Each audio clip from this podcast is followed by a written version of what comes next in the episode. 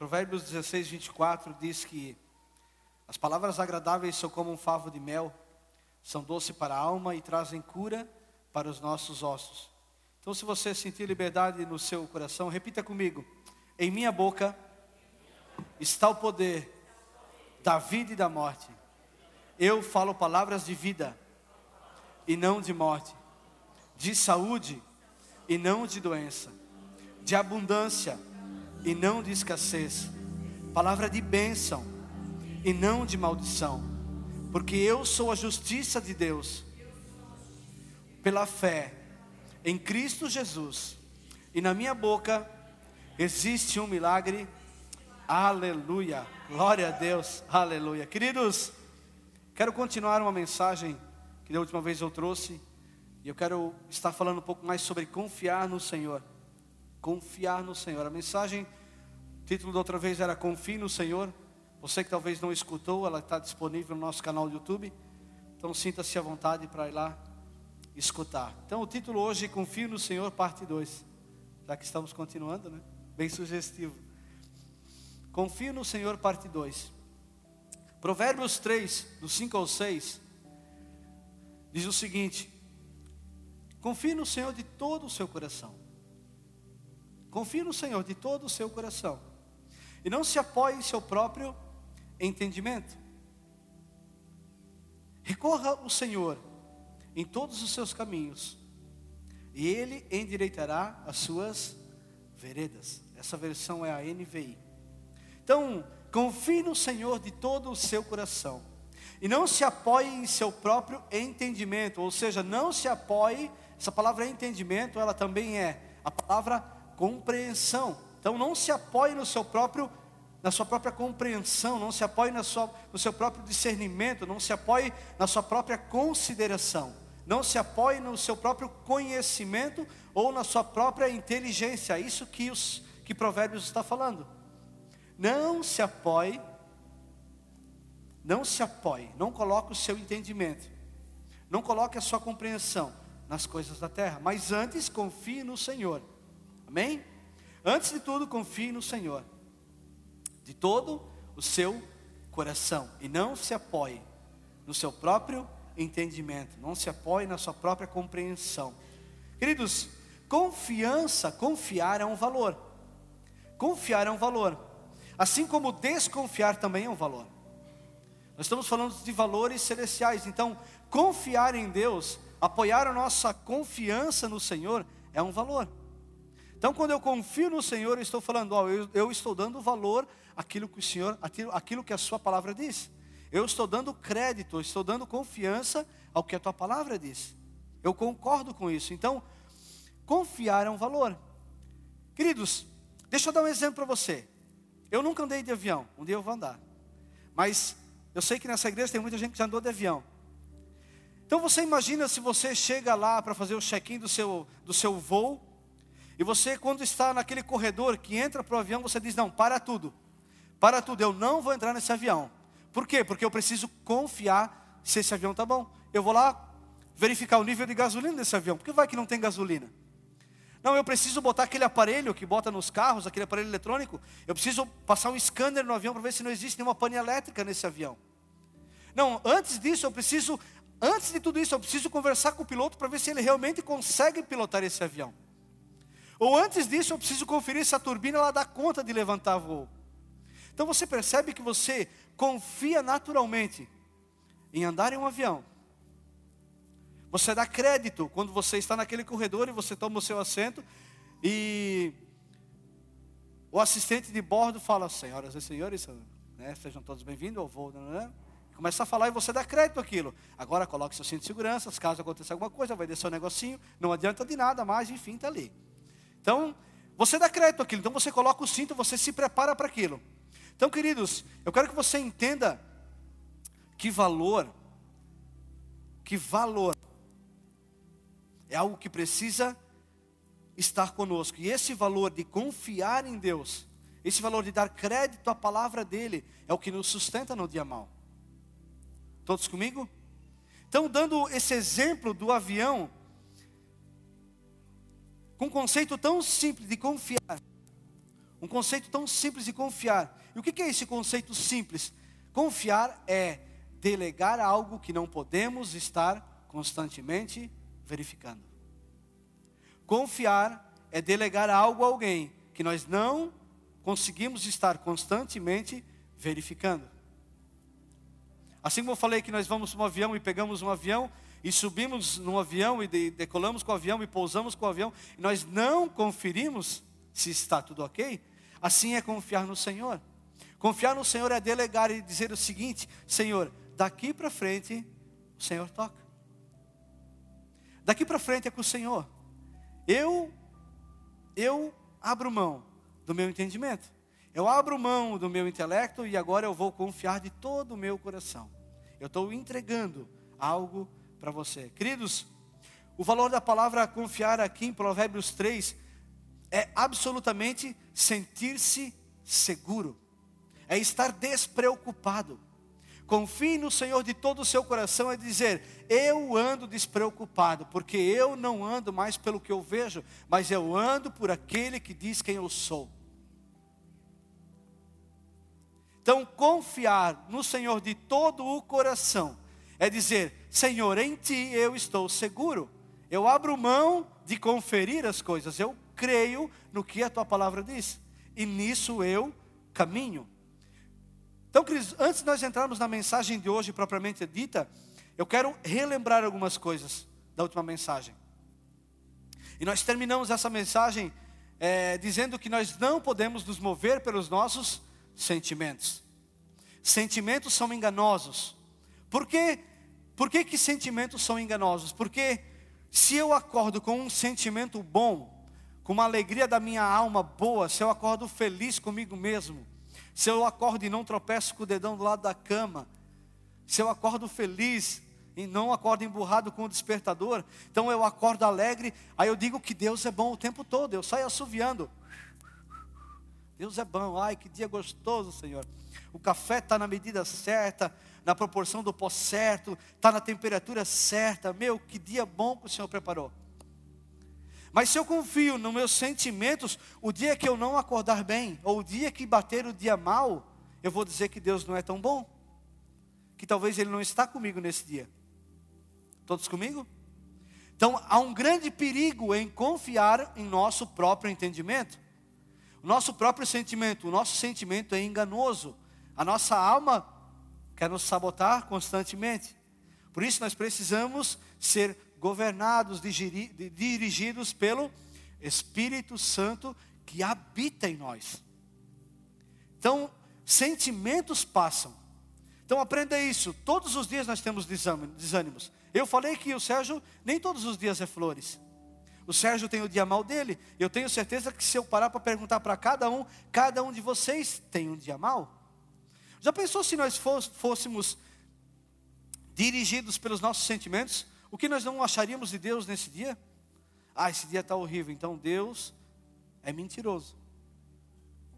Deus é mentiroso. Mas isso é uma mentira.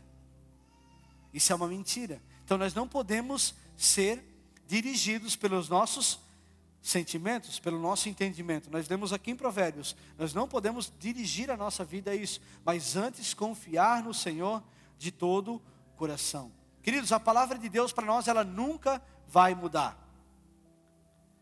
Eu gosto muito de Jeremias e eu cito várias vezes que diz que eu que conheço os seus planos, diz o Senhor. Diz a palavra de fazer prosperar e não causar dano, de trazer esperança.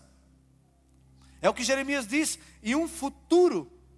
Queridos, eu quero, quero que você entenda que essa palavra de Jeremias já se cumpriu em Jesus. Jeremias profetizou algo que em Jesus se cumpriu, queridos, em Jesus. O que aconteceu com Jesus? Ele mudou a nossa sorte, ele nos trouxe vida, ele nos trouxe alegria completa, ele pagou a nossa dívida que era impagável, ele nos tirou de um lamaçal de pecado, de dívida, de engano.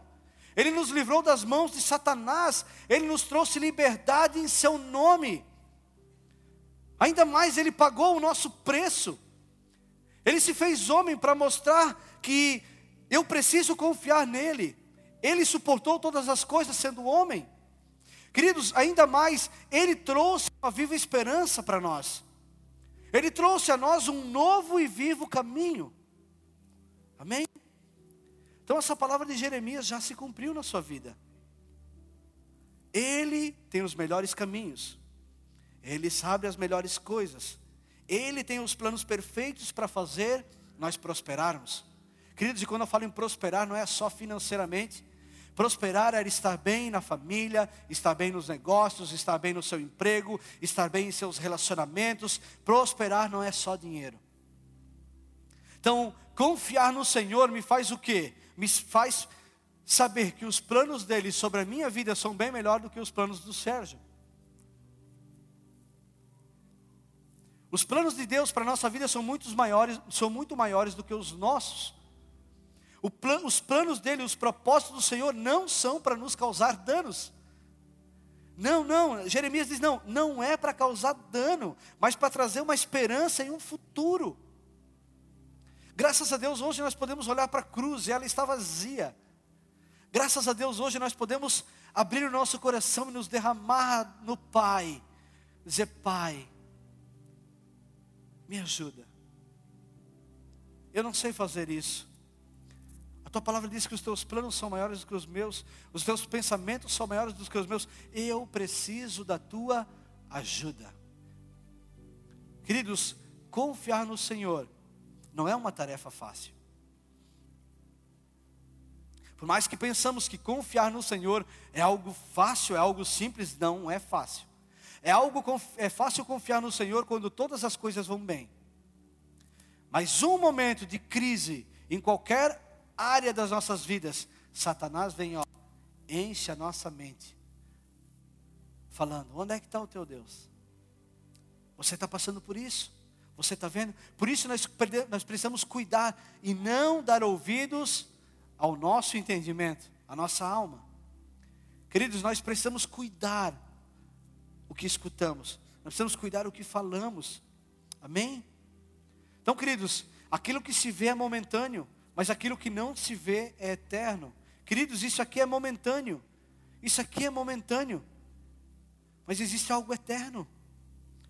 Existe algo maior do que isso, do que vir para uma igreja domingo. Existe algo muito maior do que os nossos olhos veem, do que os nossos olhos contemplam.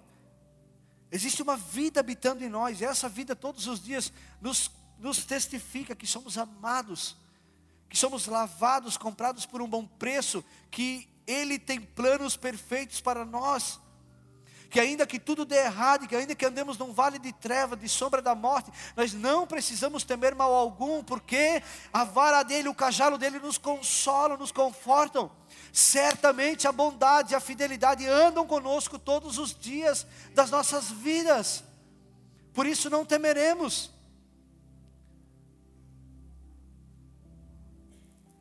Mas confiar não é fácil. Confiar não é fácil. Queridos, nós não somos um momento. Eu não sou meu melhor momento, eu não sou meu pior momento. Eu não sou o momento. Eu sou eterno. Você é eterno. Amém? Então, Deus não muda porque o momento mudou. Eu estava bem, agora estou passando por um vale de trevas. Meu momento mudou. Deus mudou? Não. Deus não mudou ele é atemporal, ele está fora de uma linha do tempo humana. Só que esse Deus ele é tão amoroso que nem mesmo nesse caminho de trevas, de, de, de, sombras, difícil, árduo, Ele está conosco, falando ao nosso espírito: continue e não desanime. Eu estou com você. Eu estou com você. Então, confiar em Deus é isso, queridos. É abrir mão das probabilidades, é abrir mão dos números, dos resultados, do que o nosso braço pode, enxergar, pode dar. Confiar em Deus é abrir mão do que nós achamos que é certo. Confiar em Deus é algo muito maior, queridos. Gigantes não podem nos desestabilizar. Gigantes não podem nos desestabilizar. Gigantes não podem fazer com que nós tiramos o olho do vertical da cruz de Jesus. Todo gigante que vem, nós precisamos olhar para o alto. E lá que vem o nosso socorro. É do alto. Queridos, gigantes aos olhos sobrenaturais são uma plataforma para Deus impulsionar você para algo maior.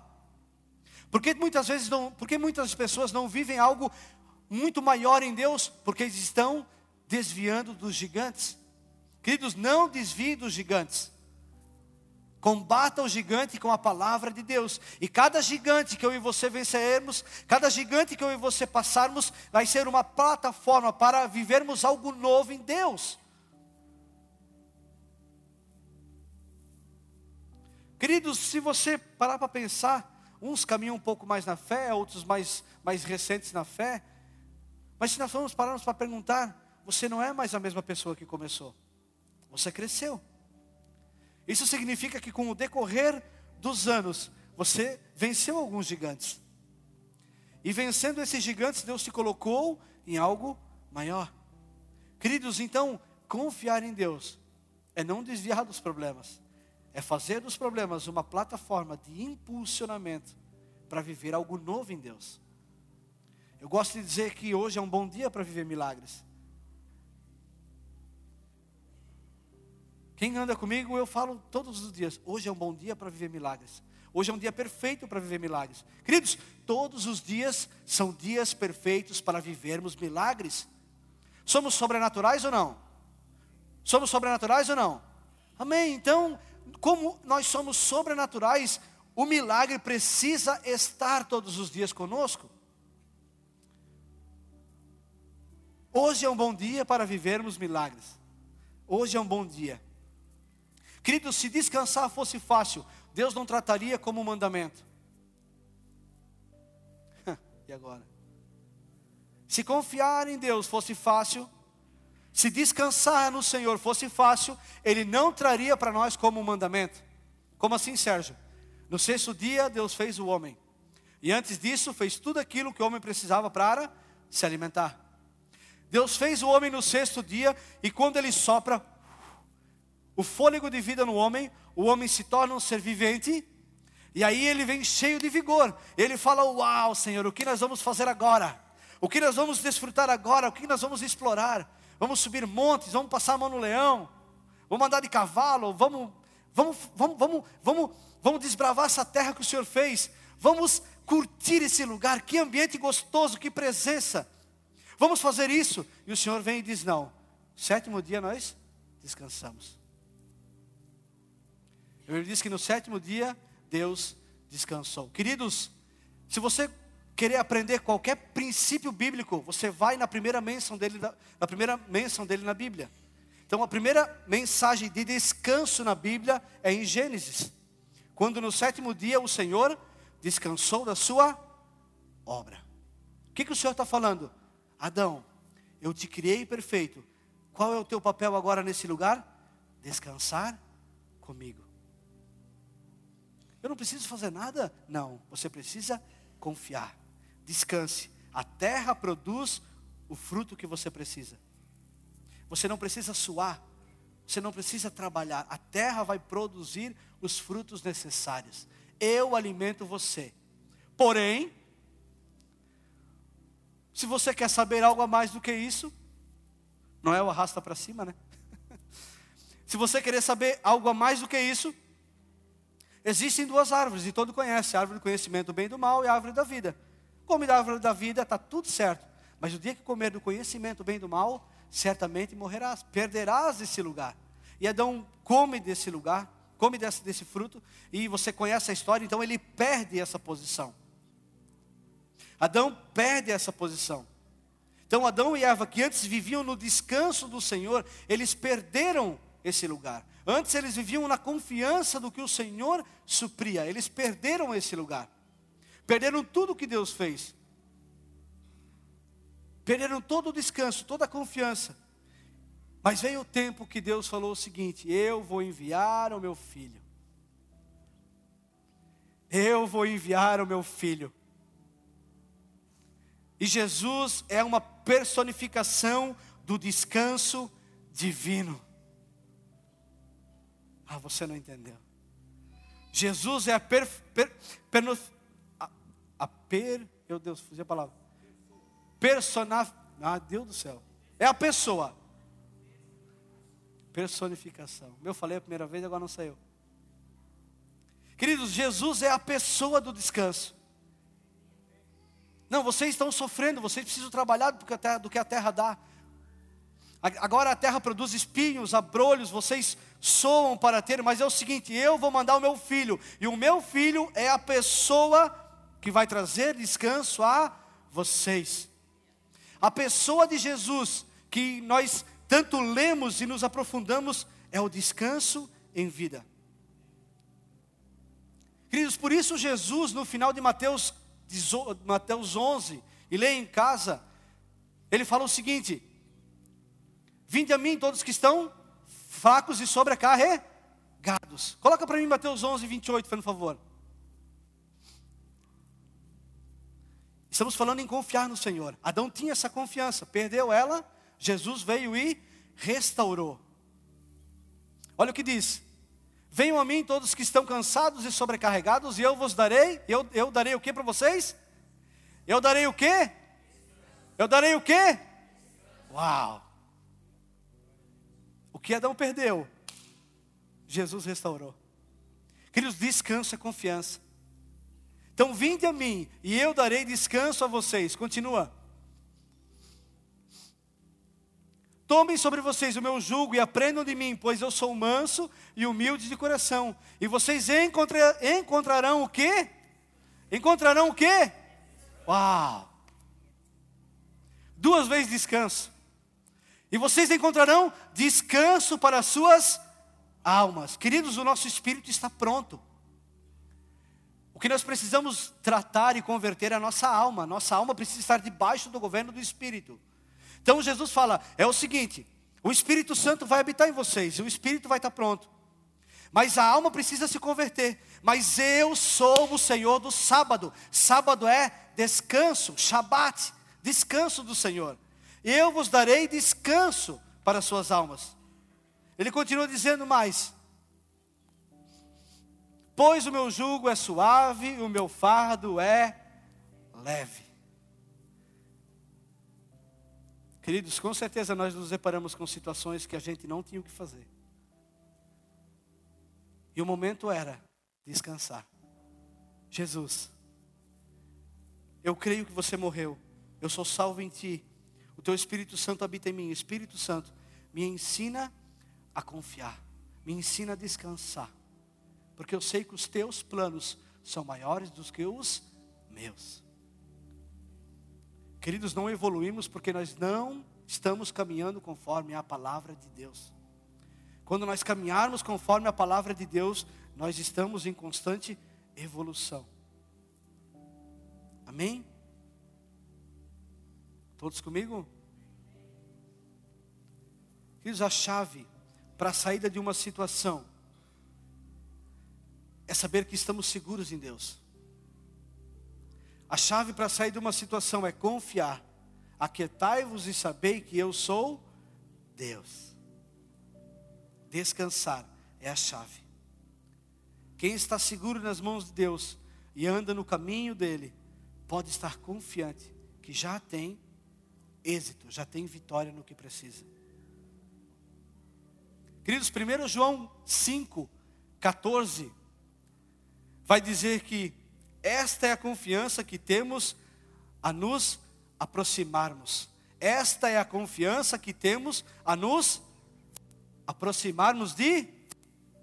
Essa é a confiança, existe uma confiança, então esta é a confiança que temos ao nos aproximarmos de Deus que se pedirmos alguma coisa de acordo com a vontade de Deus, Ele nos ouvirá. Queridos, por que não ganhamos o que pedimos? Porque não pedimos de acordo com a vontade do Pai. Queridos, essa é a confiança de que ao nos aproximarmos, queridos, a palavra aproximar aqui é, é presença, é perto, é estar junto, é estar envolvido.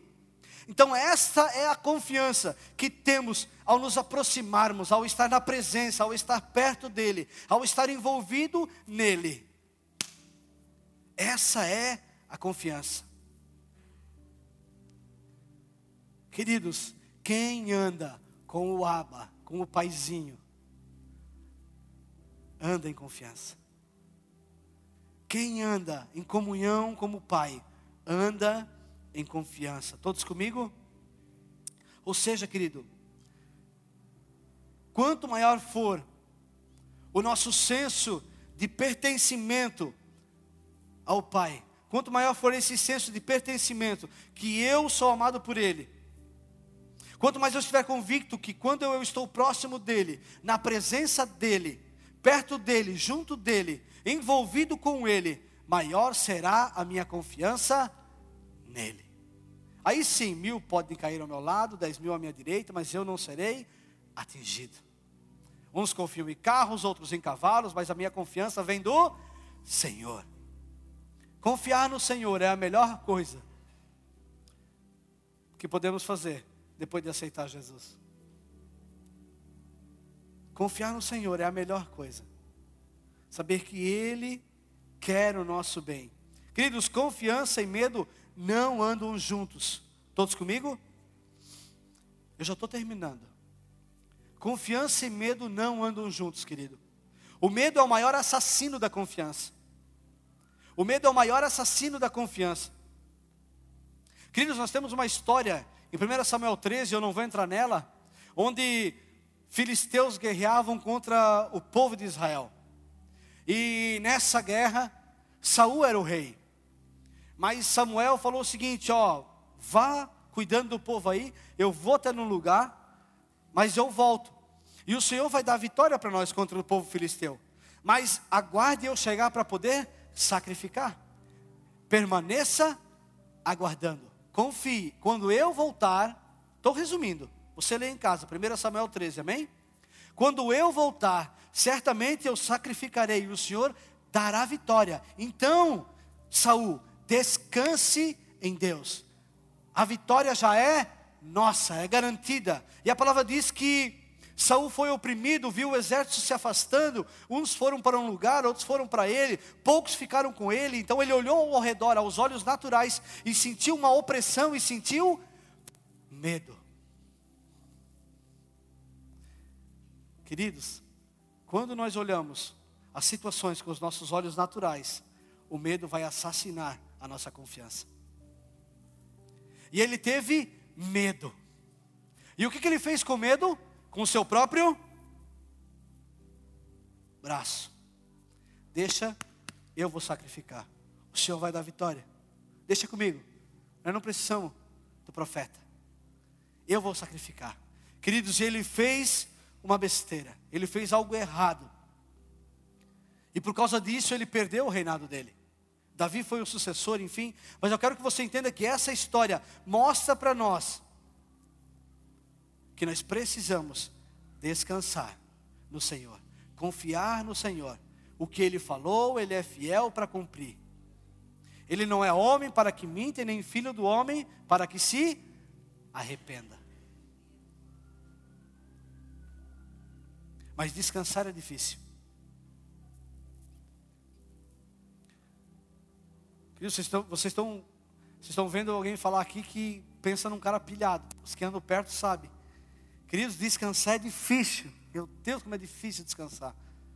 Tu vê uma situação e tu querer fazer com a força do teu braço, a tua alma berrando para fazer, toma essa decisão, vai em frente, faça isso, faça aquilo, e tu fala, aquieta a minha alma. Por isso que o salmista Davi, em Salmos 27, ele dá uma chave poderosa para nós, queridos. Coloca para mim Salmos 27. Aleluia. Aleluia. Aleluia.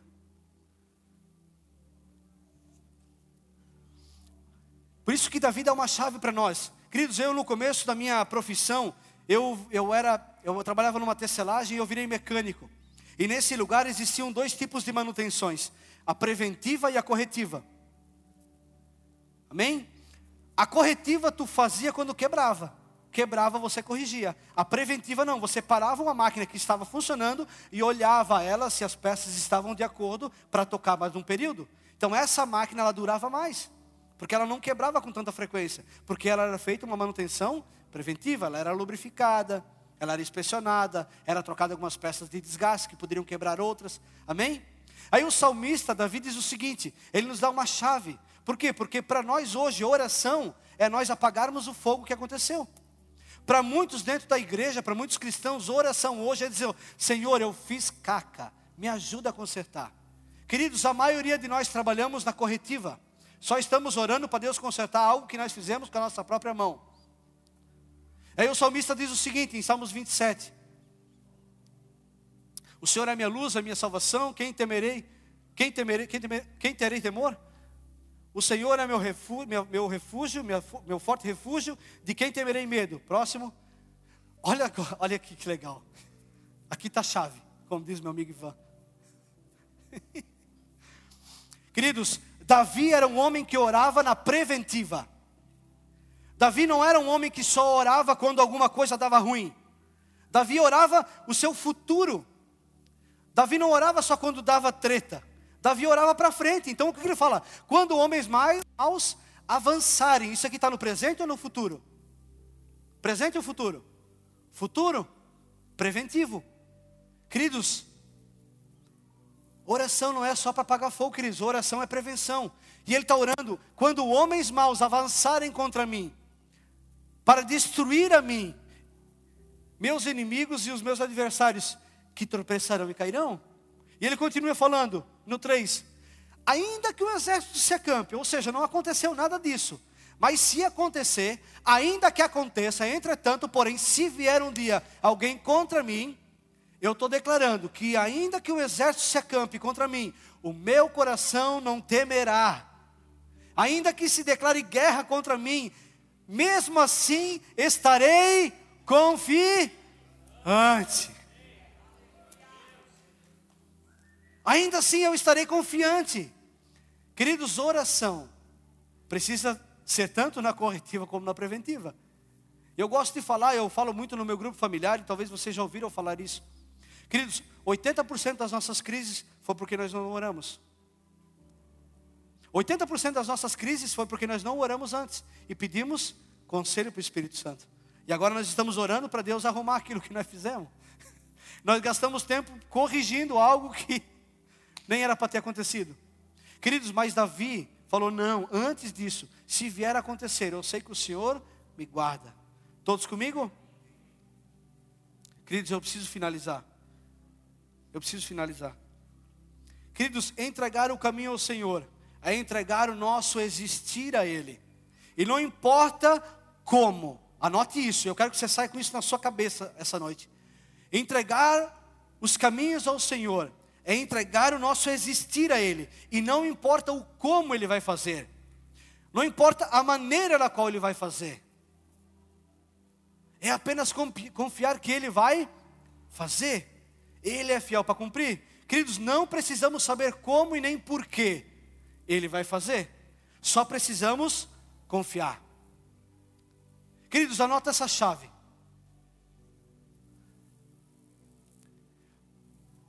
Anota isso. E aqui eu encerro.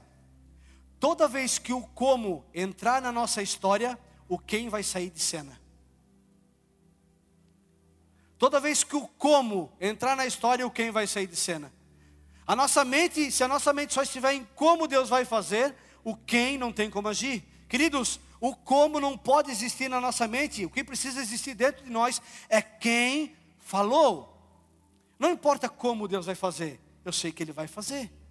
Não importa como vai fazer, o porquê, pelo qual meio Ele vai usar. O importa é quem vai fazer. Eu estou confiante em quem vai fazer e não em como Ele vai fazer. Só que a nossa mente, ela procura sempre saber o que Deus pensa. Como é que Deus vai sair dessa? Ah, Deus, agora eu quero ver. Como é que tu vai sair dessa? É, aprontei uma para ti, Senhor. Dessa aí, não, essa aí o Senhor não sai. Queridos, toda vez que a nossa mente estiver no como Deus vai fazer, o quem não consegue agir. Queridos, a palavra de Deus para nós hoje é: esqueça o como e confie em quem. Esqueça o como e confie em quem. Queridos, como seremos a igreja que vai alimentar multidões? Como pastorearemos pastores, líderes? Como é que pessoas virão de fora para esse lugar e comerão do que nós temos? Eu não sei como, mas eu sei quem chamou. Essa igreja tem uma palavra sobre ela, e eu não quero saber como vai ser, qual meio vai ser, mas eu sei quem chamou é fiel para cumprir. Como é que Deus pode pegar uns atravessados desse, todo sem jeito, e, e liderar pessoas, e batizar pessoas, e formar líderes? Eu não sei como, mas eu sei quem chamou: Jesus Cristo. Pare de fazer conta do como e comece a confiar em quem. Ele é fiel para cumprir. Amém? Você recebe essa palavra? Glória a Deus. Aleluia.